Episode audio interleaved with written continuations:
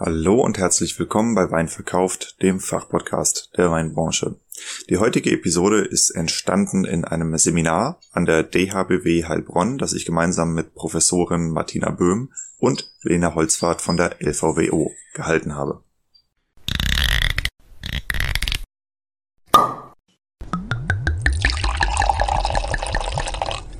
Wein gibt es nur, wenn die Winzerinnen und Winzer davon leben können. Deshalb untersuchen wir hier, wie man florierende Weinmarken aufbaut und wie du eine derart starke Nachfrage generierst, dass du deinen Wein nur noch zuzuteilen brauchst. Du hörst Wein verkauft, den Fachpodcast der Weinbranche, und hier geht es um die Kunst des Weinverkaufens. Wir sprechen über messerscharfe Positionierung, visionäre Verkaufstechniken, unterbewertete Nischen und entstehende Märkte im Wine-Business. Eben alles, was Entscheidungsträgern im Weinbau und angrenzenden Wirtschaftszweigen dabei hilft, profitable Vertriebskanäle zu erschließen, ihre Betriebe vernünftig auszubauen und zuverlässig neue Kunden zu gewinnen. Mein Name ist Diego, mein Podcast ist für alle gedacht, die in den Reben stehen und im Keller rumwuseln.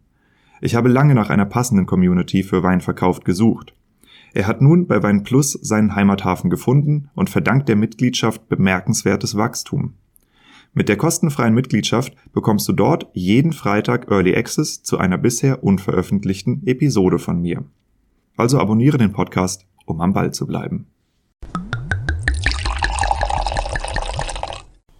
Dieser Podcast wird finanziell unterstützt von Amorim, dem Weltmarktführer in der Korkproduktion.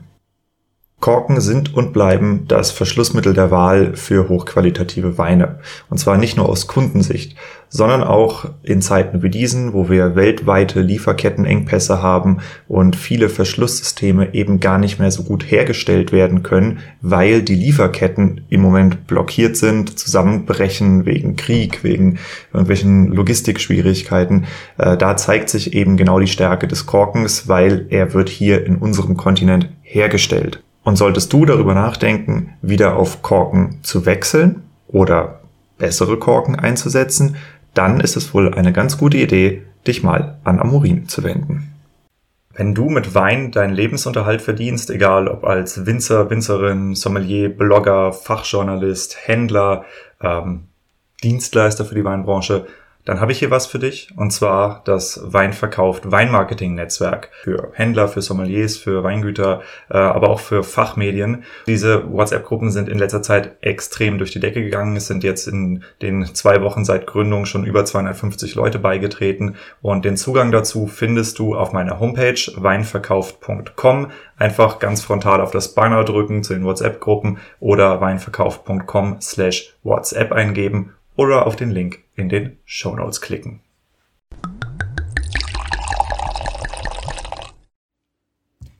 Hallo und herzlich willkommen zu dieser Podcast-Folge. Ich bin Fabienne Briem. Ich bin duale Studentin an der DHBW Heilbronn und studiere den Studiengang Weintechnologie Management. In dieser Folge geht es um aktuelle Trends in der Weinbranche und wie die umgesetzt werden am Kaiserstuhl bzw in dem Weingut Kiefer speziell, denn ich habe heute die Vera Wiedemann als Gast in dieser Folge und die wird uns einige Fragen beantworten und ein bisschen was über die Trends erzählen. Speziell reden wir vor allem über das Thema Nachhaltigkeit und der Trend zu immer mehr Nachhaltigkeit, über ökologischen Weinbau, Piwi-Rebsorten und über alkoholfreie und alkoholreduzierte Weine wie auch Mischgetränke. Ich wünsche euch viel Spaß beim Zuhören. Hallo und herzlich willkommen zu dieser Podcast-Folge. Mein Besuch ist heute die Vera Wiedemann und wir reden über Weintrends bzw. Trends in der Weinbranche und wie die am Kaiserstuhl umgesetzt werden. Erstmal hallo Vera. Hallo Fabienne, vielen Dank. Ich freue mich, dass du an mich gedacht hast bei diesem Thema. Ja, klar. ähm, genau, ich würde jetzt einfach mal einsteigen. Du kannst dich gerne mal vorstellen, dass wir ein bisschen was über dich erfahren und deinen Werdegang, wo du jetzt arbeitest. Genau. Ja, ja, sehr gerne. Ähm, ja, ich bin eben die Vera Wiedemann. Äh, bin gebürtig aus Eichstätten am Kaiserstuhl. Und komme halt aus einer Winzerfamilie sozusagen. Also meine Eltern, die waren schon, ähm, also haben Reben im Nebenerwerb und so bin ich eigentlich immer schon mit Wein aufgewachsen und habe mich dann entschlossen, das Studium der internationalen Weinwirtschaft in Geisenheim zu machen. Habe parallel dazu schon verschiedene Praktika gemacht, im Weingut Kiefer, im Weingut Salvei, bei Manningkor. Und ja, ähm, bin jetzt aktuell tätig, wieder im Weingut Kiefer und mache dort Vertrieb und Marketing für das Weingut. Genau. Und ähm, bin sehr happy dort, macht sehr viel Spaß, lerne nette Leute kennen und ja. Bist die perfekte Ansprechpartnerin. ja, ich denke schon zum Thema Vertrieb vielleicht. Ja. ja. Also gerade bei uns, da wir auch ein sehr innovativer Betrieb sind. Mhm. Ähm, Zweingut Kiefer hat so um die 150 Hektar, was sie vermarkten oder was wir vermarkten. Und wird geführt von Martin und Helen Schmidt. Die haben das Weingut ja, wann war es? 2008 übernommen, also sind nicht aus der Familie Kiefer, haben sich aber mutigen Schrittes da dran gewagt und machen das wirklich sehr erfolgreich. Wir haben noch einen zweiten Betrieb, das ist das ökologische Weingut Schmidt, das ist ein Biobetrieb, das ist sozusagen der elterliche Betrieb von Martin und das führen wir auch noch als zweites Standbein, ist aber sehr klein mit 10 Hektar. Und ja, so hat man eine bunte Bandbreite im Portfolio. Ja, das glaube ich sehr interessant auf jeden Fall. Klingt nach viel zu tun. Ja, definitiv. Äh, die 40-Stunden-Woche ist voll. Ja. Sehr gut, aber solange es Spaß macht. Jetzt bist du schon ein bisschen auf Öko-Weinbau eingegangen. Darüber können wir nachher auch gerne noch reden. Da es um die Trends geht, der erste Trend, der mir so einfällt momentan, ist so alkoholfreie oder alkoholreduzierte Weine. Wie ist so deine Meinung dazu? Oder siehst du das auch so, dass das in nächster Zeit kommen wird? Oh ja, ja. Ich finde es eine ganz große Trendbewegung aktuell. Ich weiß noch nicht, wie groß das Potenzial sein wird für ähm, alkoholfreie Produkte. Manche sagen, es wird riesig. Ich bin halt sehr viel im Fachhandel und Gastronomie unterwegs und da ist die Nachfrage einfach da. Und die ist auch wirklich stark gestiegen, jetzt so gerade so in den letzten anderthalb Jahren. Und da muss man einfach sagen, ähm, gerade so als Produzent, also als Weingut, wird man da schon gefragt, ob man was Alkoholfreies hat. Und da haben wir auch beschlossen, dass wir da was produzieren. Und da haben wir jetzt einen alkoholfreien Sekt beziehungsweise ein schäumendes Getränk aus entalkoholisiertem Wein. Ja. also merkt man schon die erste Schwierigkeit. Ja. Und ja, das ist der Vis-à-vis. -vis. Mhm. Und kommt bis jetzt sehr gut an. Ich denke, da werden wir noch weitergehen. Ein Wein machen wir bis jetzt noch nicht, aber der Sekt ist schon mal da. Ja. Ja, also ich denke auch, dass das auf jeden Fall kommen wird, was man generell so mitbekommt, auch auf Veranstaltungen und so, dass man eigentlich schon mit einem alkoholfreien Wein auch die Schwangeren oder Leute, die eben keinen Alkohol trinken wollen, abholen kann. Ja, ich muss auch sagen, man merkt so, das Trinkverhalten ändert sich auch ein bisschen, finde ich. Viele wollen halt gesund leben und da gehört auch ein bisschen der Alkoholkonsum, also ein reduzierter Alkoholkonsum dazu. Und da muss man einfach eine Alternative bieten. Ich finde es auch immer spannend, wenn man jetzt in die Bierbranche guckt dazu, weil die einfach schon viel weiter sind in dem Punkt wie jetzt wir im Weinbau. Ja, das stimmt. Ja. Wo siehst du denn Schwierigkeiten oder Hürden so für die Weinbranche mit den alkoholfreien Produkten? Ja, also ich glaube einfach mal schon so weit in der Entwicklung. Man hat ja jetzt schon ein paar Versuche und es gibt ja auch schon einige Marken, die sind schon sehr lange am Markt vertreten, wie jetzt Lightlife oder so. Aber ich finde einfach, das Endprodukt, das kommt dem normalen Wein oder Sekt überhaupt noch nicht nahe, sondern nur so ansatzweise und das ist halt ein großes Problem. Ja. Und dann die Herstellung an sich ist natürlich auch sehr aufwendig und teuer. Und also bei uns ist der Vis-à-vis in der Herstellung schon extrem hoch.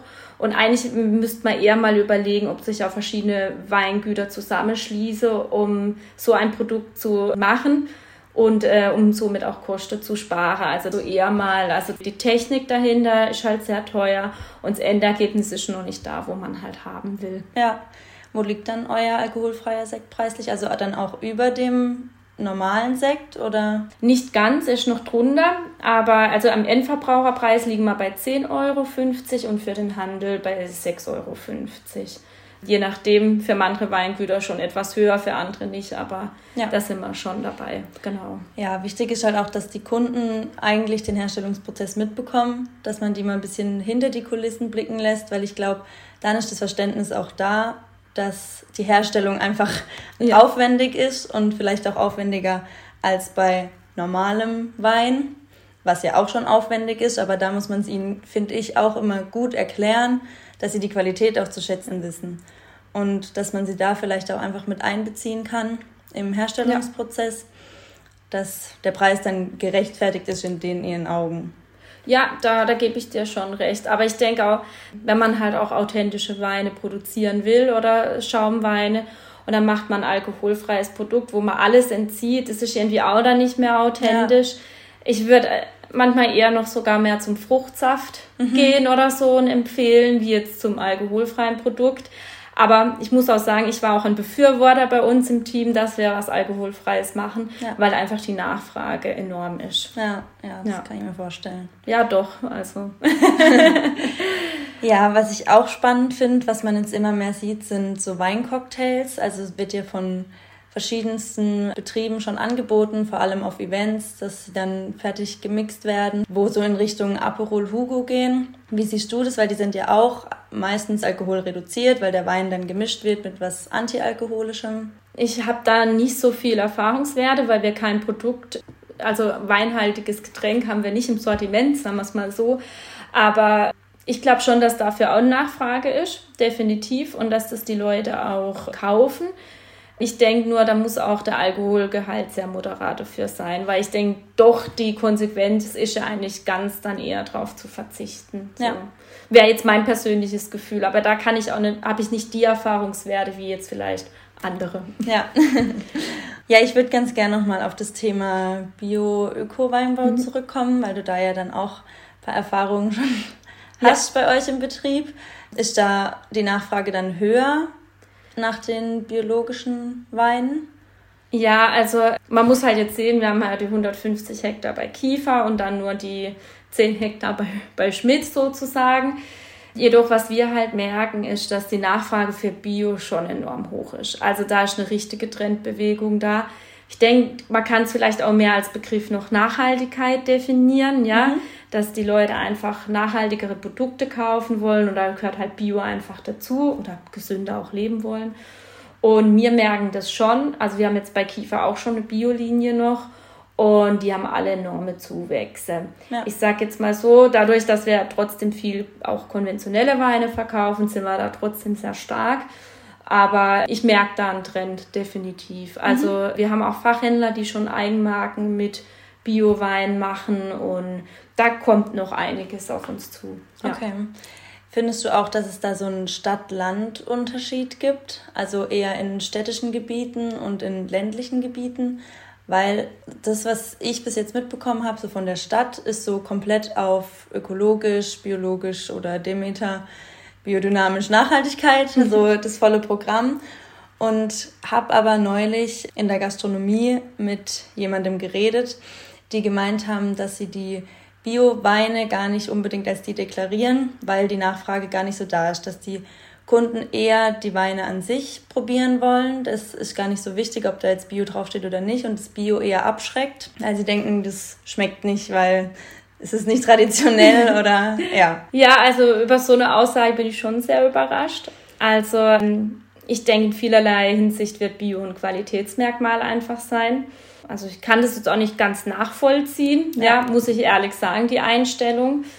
Die ist dann, wenn, schon sehr dörflich geprägt. Ich glaube schon, klar, die große Bewegung ist sicherlich mal in der Stadt, also wenn wir jetzt Freiburg angucken, als die grüne Stadt. Ja wird da sicherlich der Trend schon vorher da sein oder stärker sein, wie jetzt noch auf dem Land.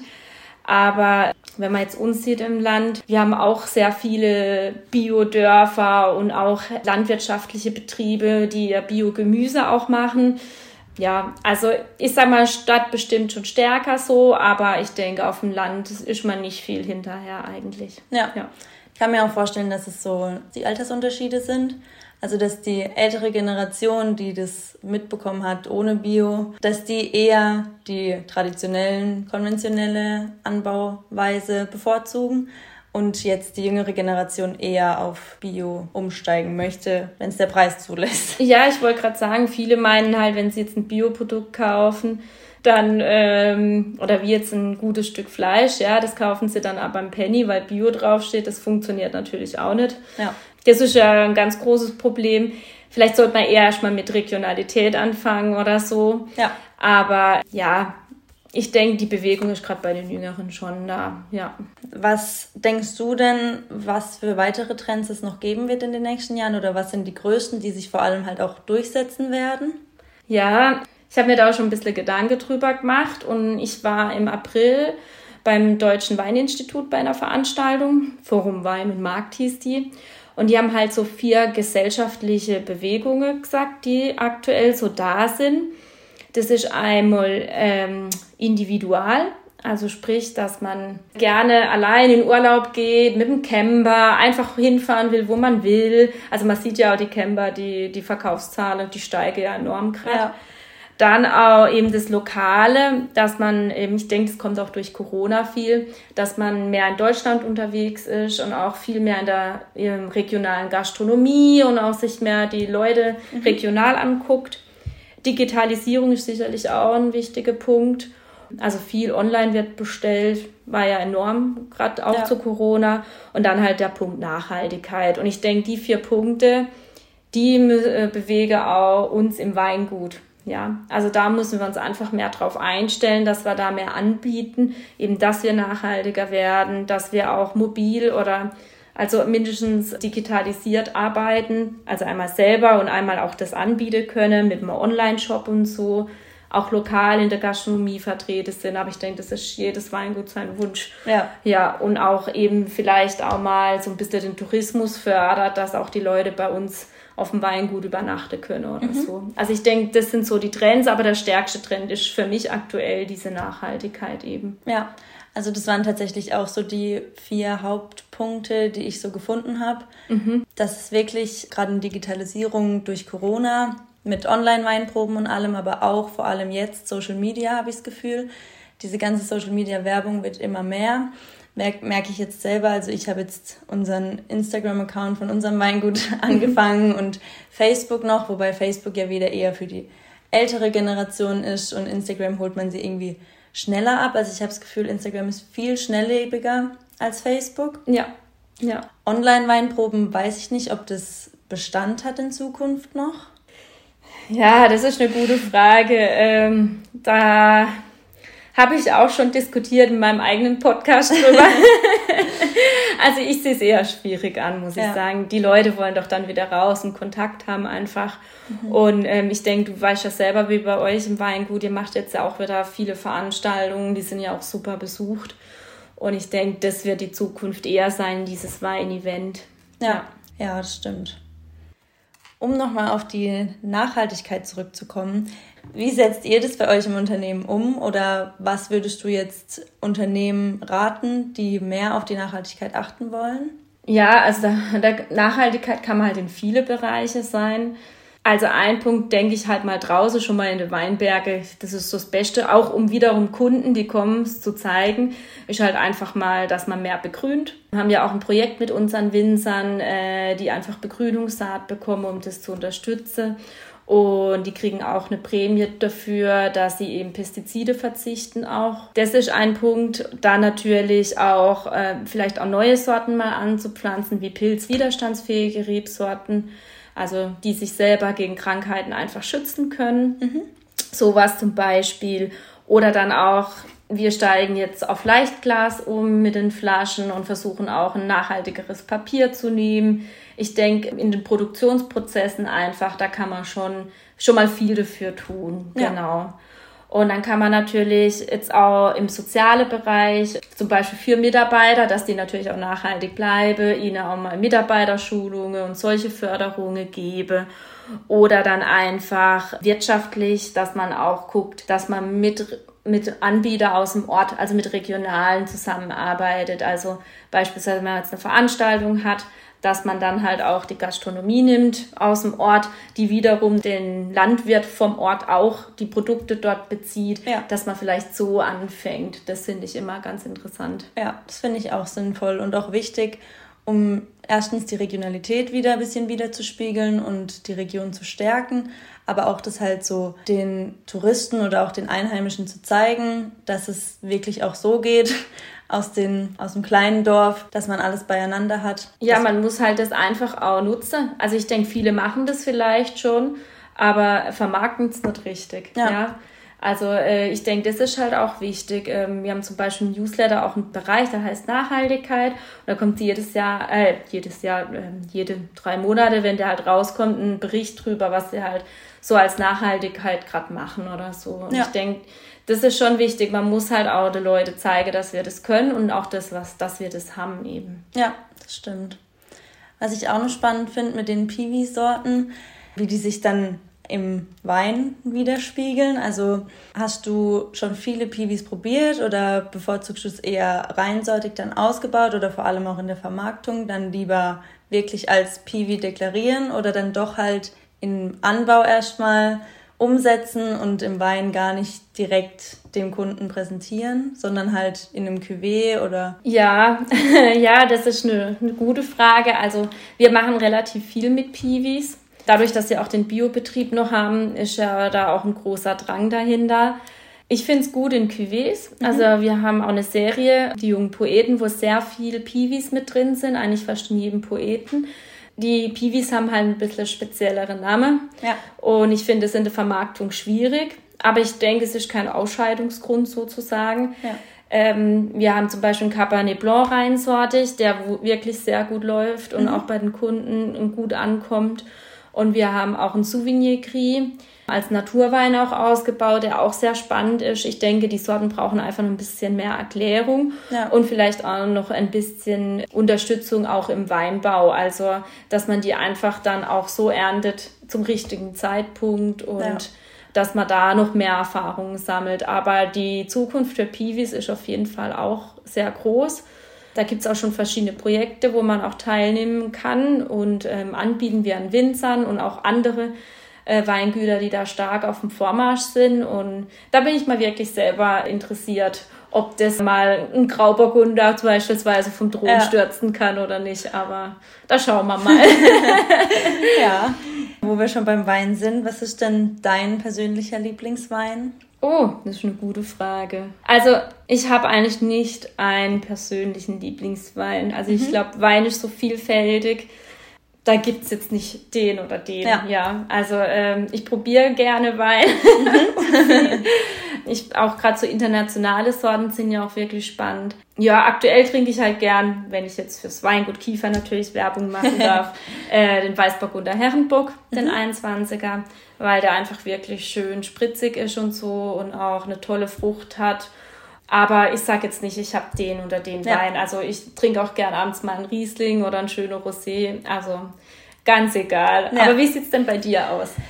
Ja, also ich bin auch eher Team Weiß oder Rosé grundsätzlich. Ich trinke auch gern mal einen Rotwein, aber dann eher zum Essen oder halt dann auch im Winter, nachdem ich schon ein Glas Weißwein hatte. also nicht direkt mit Rotwein einsteigen. Mhm. Ich mag auch säurebetonte Weine, also auch teilweise, wenn andere sagen, es ist ihnen ein bisschen zu viel. Das finde ich gut. Und so sortenmäßig ist mein Favorit eigentlich so der Auxerrois. Mhm. Grad hat auch einen schönen Namen. Auf Klingt jeden nett. Fall. hat man noch was dazu zu erzählen, wenn jemand fragt. Genau, oder was ich auch spannend finde, habe ich ein Rosé gemacht, äh, mhm. auch im, während dem Studium, aus Spätburgunder und Cabernet Sauvignon. Und das sind auch Aromen so vom Cabernet Sauvignon im Rosé, die ich davor halt auch noch nicht kannte, mhm. was ich echt spannend finde und jedem mal empfehlen kann, auszuprobieren. Genau. Oh, das hört sich gut an. Da muss ich nachher mal noch eine Flasche mitnehmen. Gerne. Ja, dann können wir, kommen wir langsam auch zum Ende. Vielen Dank auf jeden Fall, dass ja. du da warst. War sehr spannend. Ja, sehr gerne. Und ja, dann nehmen wir mal noch eine Folge für deinen Podcast auf. Auf jeden Kannst Fall. noch ein bisschen Werbung machen. Ja, genau, also ähm, ich hoffe, dass ich dich dann auch mal einladen darf für unseren Weingebabbel-Podcast. Gerne. Da suchen wir uns dann noch ein Thema aus. Ich glaube, die Trends werden es nicht, aber was anderes Spannendes. Genau. Super, dann vielen Dank. Ja, ich sag danke und dann hoffe ich, dass es den Zuhörern allen gefallen wird. Genau. Das war unsere Podcast-Folge zum Thema Trends in der Weinbranche und wie die am Kaiserstuhl umgesetzt werden. Ich fand es sehr interessant, was Vera mir erzählt hat und hoffe natürlich, dass es für euch auch interessant war und ihr was mitnehmen konntet. Ich würde jetzt abschließend gerne noch kurz ein Fazit ziehen, beziehungsweise nochmal darauf eingehen, was besonders wichtig ist in Zukunft. Ich denke nämlich, dass vor allem wichtig ist, dass die Betriebe auf ihre Kunden hören und auf die Bedürfnisse der Kunden hören. Egal, um welchen Trend es sich dann handelt, ob es jetzt die Nachhaltigkeit, der ökologische Weinbau, alkoholfreie Getränke oder auch Mischgetränke sind. Die Bedürfnisse der Kunden gilt es zu befriedigen, weil für die mache ich es schließlich ja auch. Wichtig ist dabei auch, innovativ zu bleiben als Betrieb, den Kunden was Neues zu bieten, die auch an neue Sachen heranzuführen ihnen neue Dinge zu zeigen und vorzustellen, ohne irgendwelche anderen Betriebe nachzuahmen oder Dinge nachzumachen, sondern einfach meine Kunden davon überzeugen, von meinen Ideen, meinen Innovationen und meinen Visionen und das in einem Rahmen zu tun, dass ich die Trends zwar verfolgen kann, aber immer angepasst an unsere Kundenbedürfnisse von den Betrieben. Was ich auch spannend finde, ist, dass man diese Themen, die wir jetzt besprochen haben, vor allem aber auch das Nachhaltigkeitsthema und diese Strategien auf alle Bereiche und Branchen übertragen kann. Jeder Betrieb in jeder Branche hat dieselben Herausforderungen, mit Trends umzugehen und diese auch umzusetzen und den Kunden näher zu bringen. Deshalb finde ich es sehr spannend, jetzt zu hören, wie einzelne Betriebe damit umgehen, um das auch vielleicht mal auf andere Branchen zu übertragen und sich zu überlegen, aus der Konsumentensicht vielleicht auch, wie ich die Betriebe besser verstehen kann oder die Visionen der Betriebe besser verstehen kann und vielleicht auch manche Entscheidungen besser nachvollziehen kann von bestimmten Betrieben. Jetzt natürlich, dass euch der Podcast gefallen hat.